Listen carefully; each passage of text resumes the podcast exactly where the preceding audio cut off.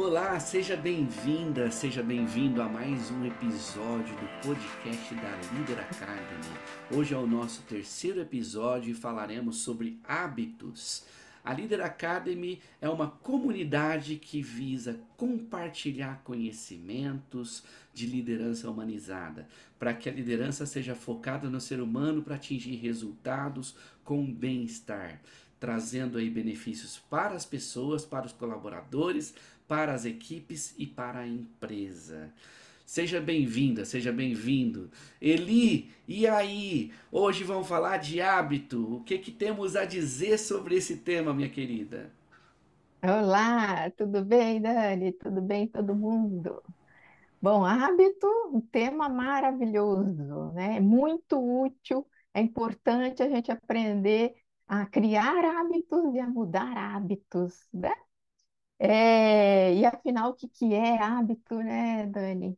Hábito é aquela coisa que a gente faz de forma repetida, de forma automática. Às vezes a gente nem percebe que está fazendo, né? Porque vem e faz, né? Então, olha como isso é poderoso, né? E é super importante, justamente porque ele é automático, a gente acaba economizando energia, esforço, eu faço sem pensar. Então, isso, na verdade, é uma coisa muito esperta do nosso organismo. Né? É uma maneira esperta da gente é, economizar esforço, energia e fazer o que tem que ser feito. Então, hábito é uma coisa maravilhosa. O problema é quando a gente cria hábitos ruins. Né? Tem hábitos bons, tem hábitos ruins. E a gente é o que a gente faz de forma repetida. Não é?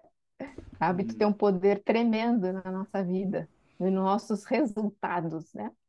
Maravilhoso, maravilhoso. É, é, esse ponto que você trouxe do automático para economizar energia é da nossa própria natureza, né?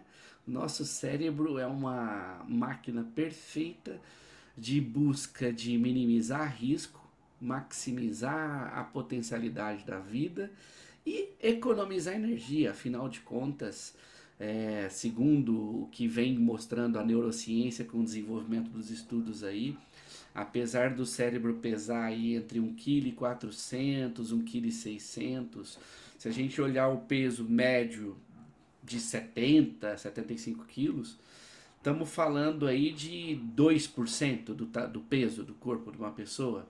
E proporcionalmente dizem que o cérebro gasta ao redor de 20% da energia que o nosso corpo gasta.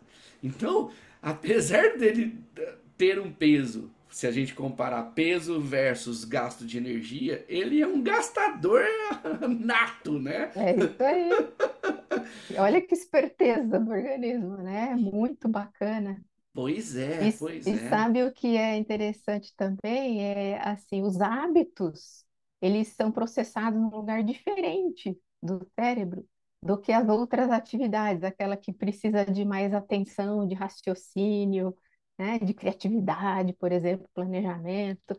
Então, é processado em lugares diferentes.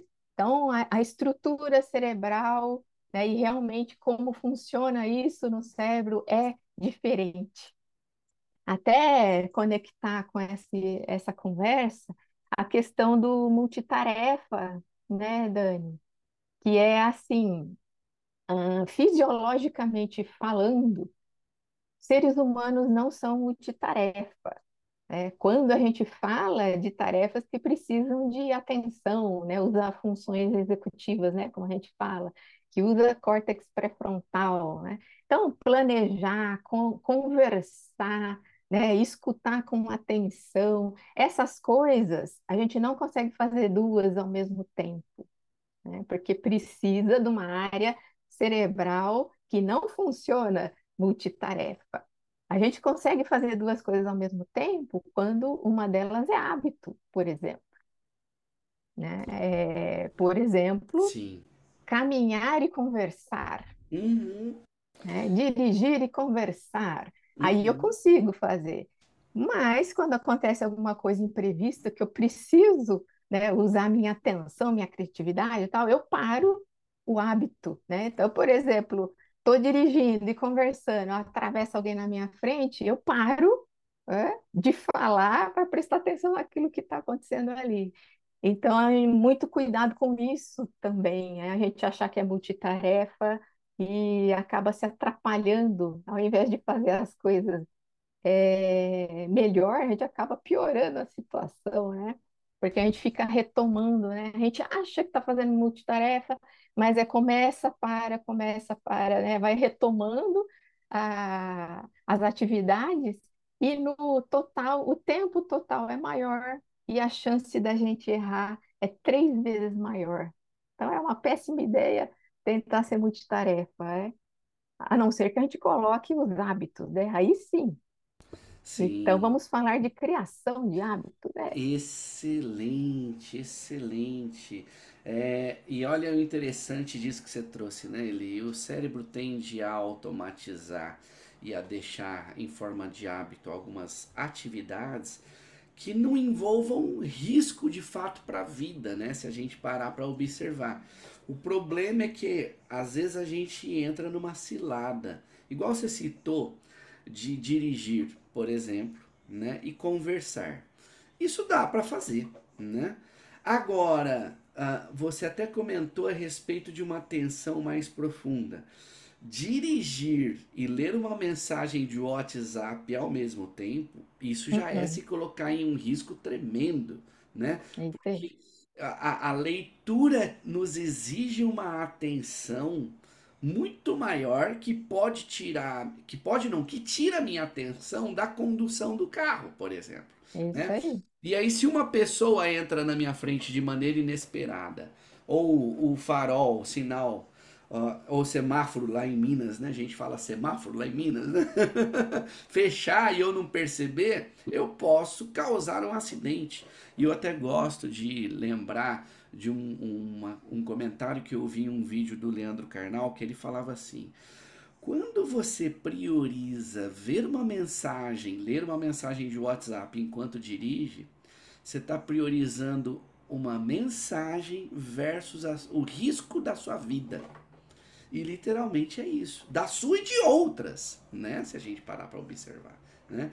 Então, a gente pode sem perceber criar um hábito indevido, inadequado, é, ao começar a acreditar que eu tenho que responder o WhatsApp instantaneamente, imediatamente, enquanto eu estou dirigindo o carro, por exemplo, né? E aí eu te pergunto, como que os hábitos são criados então, Eli? Porque se eu tô lá dirigindo, recebo uma mensagem de WhatsApp e respondo uma única vez, mas aí vem na minha cabeça o que a gente acabou de dizer aqui, né?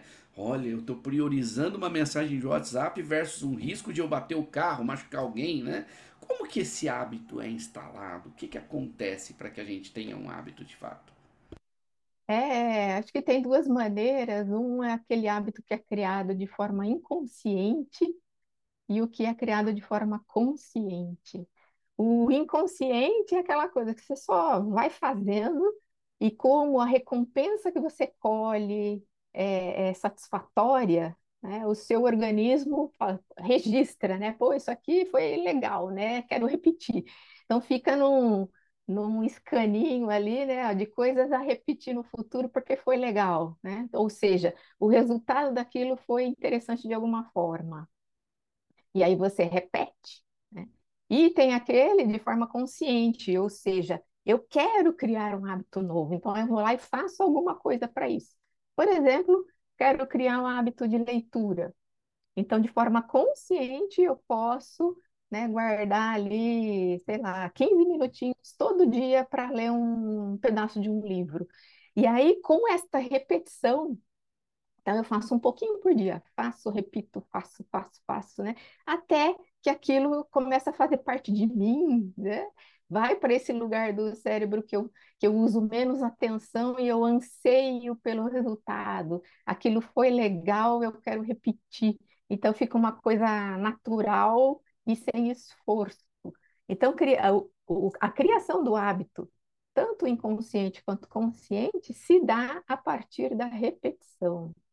E quando a gente quer criar um hábito que é meio difícil, vamos falar assim, né?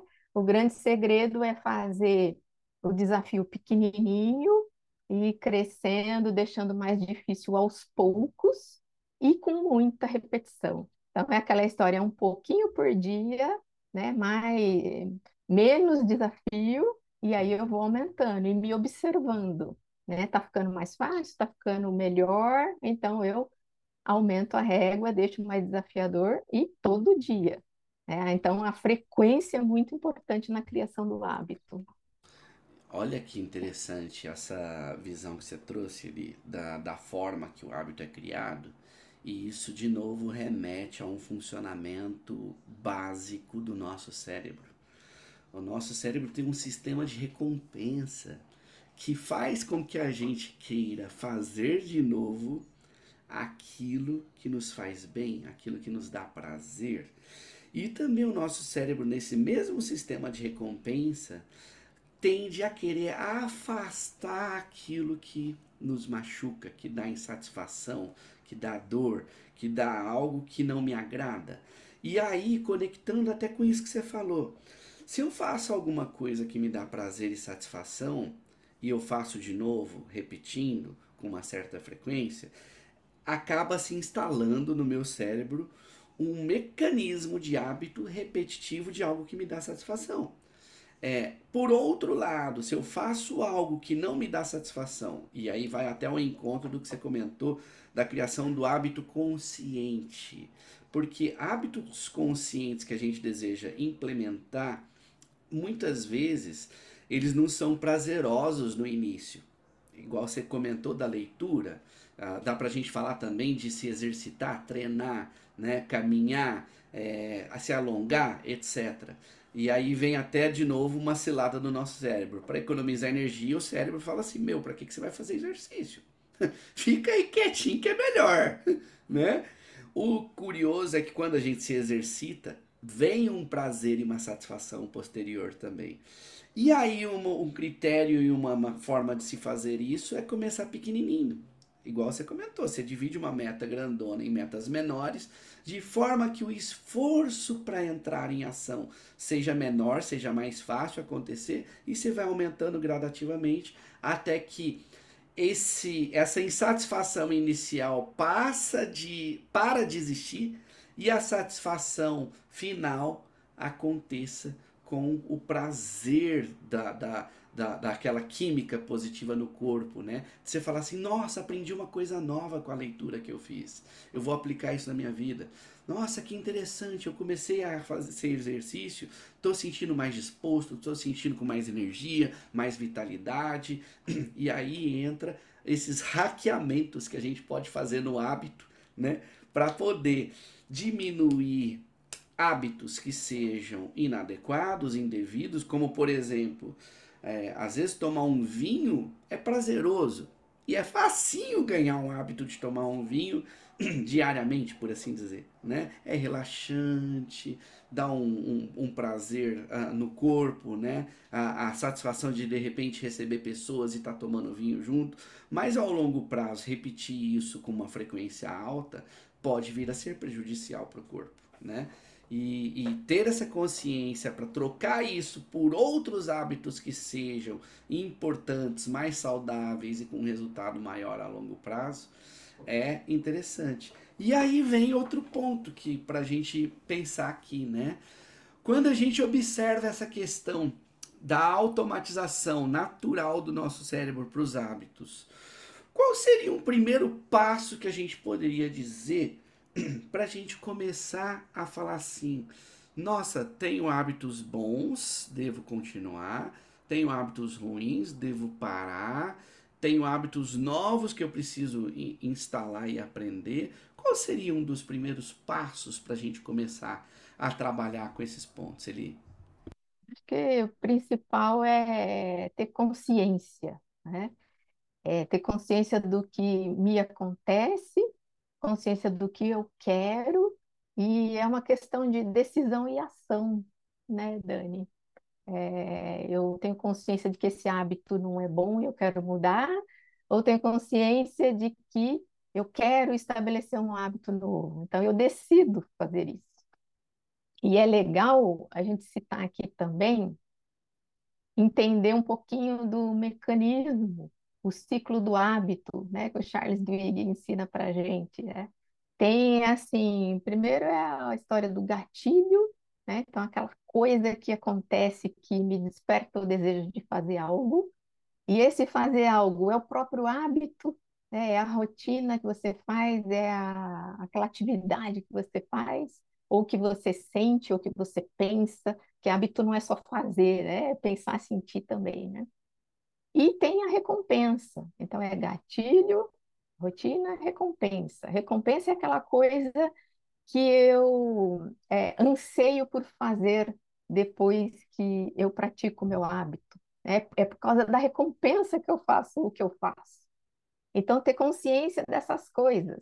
Quando você deu o exemplo do vinho, ah, tomar um pouquinho de vinho, até tem médicos que falam que é bom para a saúde mesmo, né? Faz bem. Agora, você exagerar, começar a tomar muito, né? Pode não ser bacana. E aí você falou, ah, legal tomar vinho, que aí você também pode receber pessoas para conversar, tomar junto. Então começa a pensar qual é o verdadeiro motivo que você está tomando esse vinho, né? É pelo vinho, né? Qual é a recompensa que está por trás? Será que é por causa da companhia, das pessoas que estão com você? Então, nesse exemplo, né, supondo que você, o vinho é só desculpa, porque na verdade você quer a companhia, você pode manter esse hábito de se encontrar e conversar com as pessoas, só que tira o vinho da parada. Ou bebe menos vinho, né? Pode, pode beber vinho, mas bebe outra coisa, não alcoólica também. Então você mantém o gatilho, né? Você mantém a, a recompensa, mas você muda o, o vinho, no caso aqui, né? Então, a recompensa é, é estar com as pessoas. É gostoso conversar com elas, né? Então, isso é uma, já uma dica para mudança de hábito. E na criação de hábito, o raciocínio é o mesmo. Né? Começar o exercício, como você falou. É... Qual que pode ser o gatilho? Tipo, eu acordar, resolver fazer isso às oito da manhã, por exemplo, logo depois do café. É, isso pode ser o gatilho. Boto realmente no, no despertador, né, o horário ali. A rotina é o próprio exercício em, em si. E a recompensa, no começo, pode não ser aquele prazer do exercício físico. Você pode é, acrescentar uma recompensa, como, por exemplo, uh, sei lá, jogar um minutinho, um joguinho no celular que você gosta de fazer, né? telefonar para alguém que você gosta de conversar. Tem que ser alguma coisa pequenininha, facinha de fazer, que caiba na sua agenda e que te dê prazer, que você goste de fazer, né? Então, isso é uma dica também para criar esse hábito. Muito legal, Eli, essas dicas e sugestões que você trouxe aí. E eu até acrescentaria em relação à consciência, é uma autoobservação sobre os nossos desejos e evoluções, inclusive, né? Observar, nossa, como está a minha saúde e disposição? Eu estou satisfeito com a minha saúde e disposição? Ou eu estou precisando energia, estou precisando ter mais disposição? Chega às vezes no meio da tarde eu estou lesado, estou precisando tirar um cochilo, etc. Inclusive falando de mim mesmo, né?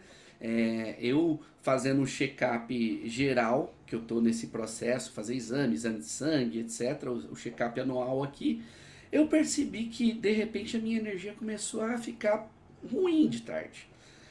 E eu falei, nossa, tem alguma coisa esquisita aqui que eu preciso melhorar. Começou por essa consciência de autoobservação, de perceber que estava me faltando energia, né?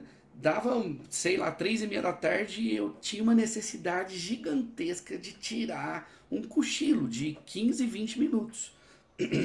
Eu peguei e falei, nossa, vou passar pela consulta de check-up, vou trocar ideia com a médica, vou passar por uma nutricionista, né, e etc e tal. E conscientemente eu comecei a olhar minha rotina. Eu peguei um dia meu e ou os dias da semana, de segunda a sexta. O que, que eu faço na hora que eu acordo? O que, que eu faço depois que eu acordo? O que, que eu faço depois que eu tomo café? O que, que eu faço na hora do almoço? E comecei a listar e perceber alguns hábitos que eu deveria tirar e outros que eu deveria adicionar, né? Excelente. É, e ao perceber isso, passando pela médica, pela nutricionista, etc., e fazer minha rotina, eu cortei, por exemplo, eu tinha o hábito de praticamente quase todo dia tomar uma taça de vinho, até nessa linha que você falou que tem médico que fala que ah, um vinhozinho, uma tacinha de vinho, ok, né? É legal, né? Cortei o vinho, parei de beber durante a refeição. Um hábito que eu não tinha e comecei a ter, ó, um dos gatilhos aqui, uma garrafinha de água. Eu não tomava ele 300 ml de água por dia, pra você ter ideia. Uau! É, de verdade, e não sentia falta nenhuma. Nenhuma, nenhuma, nenhuma, nenhuma. E a médica me falou assim: você precisa tomar 2,6 litros conforme a sua estatura, seu peso. Comprei uma garrafinha e eu coloquei em frente aonde eu estou aqui contigo, que é o meu local de trabalho. Então eu olho para o lado, gatilho, água, beber água. Tô adquirindo hábito. Para quê? Para ter mais saúde, mais disposição, né? mais longevidade, melhor raciocínio, porque isso afeta tudo que eu vou fazer né? no meu dia a dia para ter melhor resultado. Né? Então, entra o gatilho. Outra coisa que eu gosto de falar é adequar o lugar, adequar o ambiente para que a gente dispare esse gatilho. Igual essa adequação, eu estou colocando uma garrafa de água na minha frente. Eu estou adequando o ambiente para que ele se torne. Né? Facilitar a criação. Eu não tenho que levantar, ir até a cozinha, pegar um copo de água e beber. Não, já está aqui. Da hum. mesma maneira, se eu quero parar um hábito, putz, estou comendo muito chocolate, ou estou tomando muito vinho, por assim dizer, até conectando com vinho. Para de comprar vinho. Não tem vinho mais em casa, vamos brincar assim. Ah, e o que um... tiver, bota no armário bem alto, difícil de pegar. E o que tiver, coloca lá no último andar do armário, que vai ser mais difícil. Ah, igual, ah, vou querer sair para caminhar toda manhã. Deixa do lado da cama na noite anterior o tênis, o short, a camiseta. Você levantou, uhum. vestiu, vai, sai, sai para caminhar, né? Facilita o hábito né? Outra sugestão aqui é compartilhe com pessoas que você considera importante, tem liberdade desse hábito que você quer adquirir e, se possível, chame-as para participar, porque relacionamentos nos ajudam a colocar em prática as coisas que a gente deseja. Aqui dá até para brincar, né? Minha mãe dizia, diz ainda, né? Diga-me com quem tu andas que eu direi quem tu és. Isso aí. Então aproxime-se de pessoas que te ajudam a colocar em prática os seus hábitos. Quer aprender a ler, quer ter leitura? Combina com pessoas de ler um livro junto e trocar ideia uma vez a cada 15 dias sobre os capítulos que foram lidos. Né? Quer sair para caminhar, correr? Participe de um grupo de corrida. Né? é, faça parte de um grupo de pessoas que tem aquele hábito, que faça a coisa acontecer. Né? Outra coisa, mais uma sugestão que se conecta com a recompensa que você citou. Tenha um registro visual daquilo acontecendo. Observe as coisas acontecendo de um jeito visual. Coloque perto para você falar: nossa, no decorrer de uma semana, cinco dias, eu consegui caminhar os cinco dias é, e isso te ajuda. Essa garrafinha que eu comprei, ela tem umas marcações de nível. Tem aqui, ó, das 8 às 9 da manhã eu tenho que beber um tanto. Das 9 às 10, outro tanto. Perceber isso gera satisfação de recompensa. É aquela lista no começo do dia que chega no final do dia, você vê lá o check feito, feito, feito, feito, feito. Isso gera recompensa, isso gera satisfação, isso gera a gente querer fazer mais né? É, então, olha que interessante como tudo vai se conectando de uma maneira muito lógica, né? É. é, eu diminuo os hábitos desagradáveis, inadequados e que não têm resultado positivo a longo prazo, e eu aumento os hábitos que, mesmo que inicialmente me exijam um esforço de entrar em ação, quebrando ele em etapas menores, de forma que eu observe o resultado que eu desejo no futuro. Né? Uhum. É, recompensa. De novo a gente É, cai na recompensa. Recompensa positiva, quero fazer de novo. Recompensa negativa, desagradável, quero me afastar. Né? isso aí. E quero acrescentar, reforçar, né, essa questão de eu é, observar a evolução, né, o quanto isso é importante. né? Então, aquela história do desafio pequenininho, né, quando aquele hábito, quando o desafio menor tiver estabelecido, aí sim eu aumento o desafio e eu vou observando essa minha evolução. As pessoas costumam falhar muito nessa criação de hábitos porque de cara colocam um desafio muito grande. É, é, é fácil de ver isso em dietas, por exemplo, né? Então, aquelas dietas super restritivas, né? A pessoa quer emagrecer 6 quilos num mês, é, sendo que ela não, não tinha feito dieta ainda, não está acostumada com aquilo. Ah, no segundo dia, a pessoa já desiste né? Ou é, cria expectativas irrealistas. Né? Então, expectativa realista, né? Fazer um bom planejamento e crescendo esse desafio devagarzinho para você observar a sua evolução e ser uma coisa viável, isso é fundamental, né? Esse é o ponto que eu queria reforçar. E o Que, outro que você falou da questão dos, da- das pessoas, da companhia, né? Então, ah, de novo, o exemplo do vinho aí, né? Pa- saia dos clubes de vinho, né? Pare de comprar aquelas assinaturas, sabe? Você recebe mais barato em casa. Nossa, tá em promoção, é mais barato. Some desse negócio. Sai dos grupos de WhatsApp que fica mandando promoção de vinho, não é? E também, né, dê um tempo para aquelas amizades que só te ligam para te convidar o happy hour com vinho, porque fica mais difícil, não é? Fica mais difícil. Dá um tempo aí nessa amizade, porque neste momento você está querendo mudar esse hábito, então vai, vai dificultar a sua vida, né? E já é difícil o suficiente, né? Mudar o hábito. Então, se junte com pessoas que também querem parar de beber o vinho, é melhor. fantástico, Eli, fantástico. É, para a gente fazer até uma conexão com o que você comentou ah, ah, sobre a, a criação do hábito, se a gente pensar de novo é, que um hábito pode ser uma meta smart, Uhum, facilita a sim, vida, né? É, uma meta específica, do tipo, até conectando com, com o exemplo que eu dei aqui, né? É, poxa vida, eu quero ter mais saúde e disposição. É, e o que é ter mais saúde e disposição? É, por exemplo, chegar às três e meia da tarde e eu não ficar lesado com sono.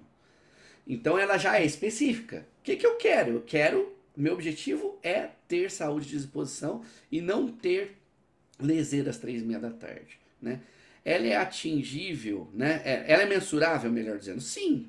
Se eu chegar às três e meia da tarde e eu não ficar abrindo a boca de sono, ficar lesado, eu atingi meu objetivo, né? Uhum, Ela é atingível? Sim. Como que eu faço isso ser atingível?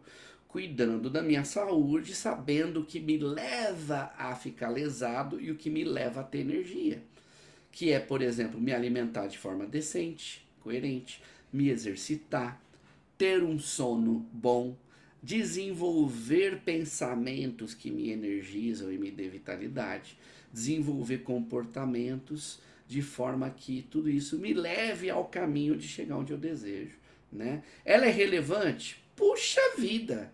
Muito relevante, porque eu quero ter longevidade. A longevidade se constrói no aqui e agora com hábitos saudáveis, né? É, e ela tem aí um tempo para acontecer? Claro que tem. E eu coloco ela para acontecer no meu dia a dia, levantando, me alongando, levantando, depois de me alongar, fazendo flexões abdominais, agachamento, saindo para caminhar, na hora de almoçar cortando o vinho e comendo os alimentos que a nutricionista indicou, fazendo a bebida da água de forma espaçada no decorrer do dia, e eu começo a perceber tudo isso acontecendo de uma maneira que eu peguei um objetivo que é relevante e importante para mim, com clareza do porquê que eu quero fazer aquilo, mesmo que tenha dificuldade, eu olho para o porquê. Eu quero, quero ter longevidade, eu quero viver muitos anos, eu quero curtir meus filhos, eu quero curtir meu trabalho fazendo o que eu faço. Quando eu olho um porquê, como diria Simon Sinek, né? quem tem um grande porquê, os comos fazer se tornam pequenos, se tornam execuíveis, se tornam factíveis de acontecer. Né? O porquê é, é a grande motivação, né? O porquê é a recompensa, é uma grande motivação.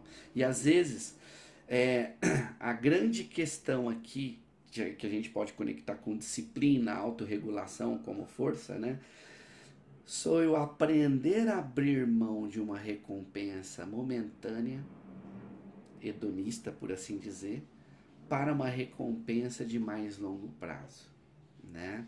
Para uma recompensa que eu observo no decorrer de meses e por que não dizer anos, né? E aqui a gente pode conectar até com a eudaimonia, né? Que é colocar a nossa característica para acontecer no dia a dia, para realizar coisas que a recompensa pode ser mais a longo prazo, né? E essa satisfação ela é até mais perene, mais duradoura e se eu coloco também porquês onde envolve outras pessoas que são importantes para mim, isso também aumenta ainda mais a minha capacidade de criar um novo hábito, né? Uhum. É, quer adicionar mais alguma coisa para a gente fazer o desfecho aqui da, da nossa prosa de hoje, Eli?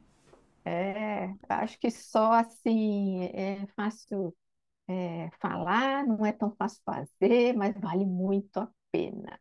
Então, como a gente falou no começo, é uma questão de esforço, né? Precisa de esforço, de disciplina, mas com decisão e ação, com os porquês claros, isso é muito possível. Então, persista, porque vale muito a pena. Esse é o meu recado. Excelente. Persista sem muita autocobrança para que isso tampouco vire um sacrifício é, é, de forma inatingível, né? É, uh, e, porém, uh, tem a clareza de querer fazer e a disciplina de executar o que precisa ser feito, né? E não então, falhar, no, não desistir no primeiro obstáculo, né? Isso também é importante. E não desistir no primeiro obstáculo. Persistência, perseverança. Persistência. Maravilha, Eli. Bom, terminamos aqui o nosso terceiro episódio do podcast da Leader Academy. É, esperamos que você tenha gostado do que a gente conversou aqui. Compartilhe com seus amigos. Se você acreditar que isso é útil para você e para quem possa se interessar, compartilhe, espalhe esses conhecimentos ao redor do mundo para a gente transformar esse mundo cada vez melhor com hábitos melhores, com ações melhores para fazer o bem para a gente e para quem nos cerca. Agradeço por assistir, por nos ouvir e até a semana que vem. Um beijo no coração. Obrigada pelo papo, Dani. Obrigada para todo mundo que está assistindo a gente. Um grande beijo e até a próxima. Obrigado, Eli. Beijo. Tchau.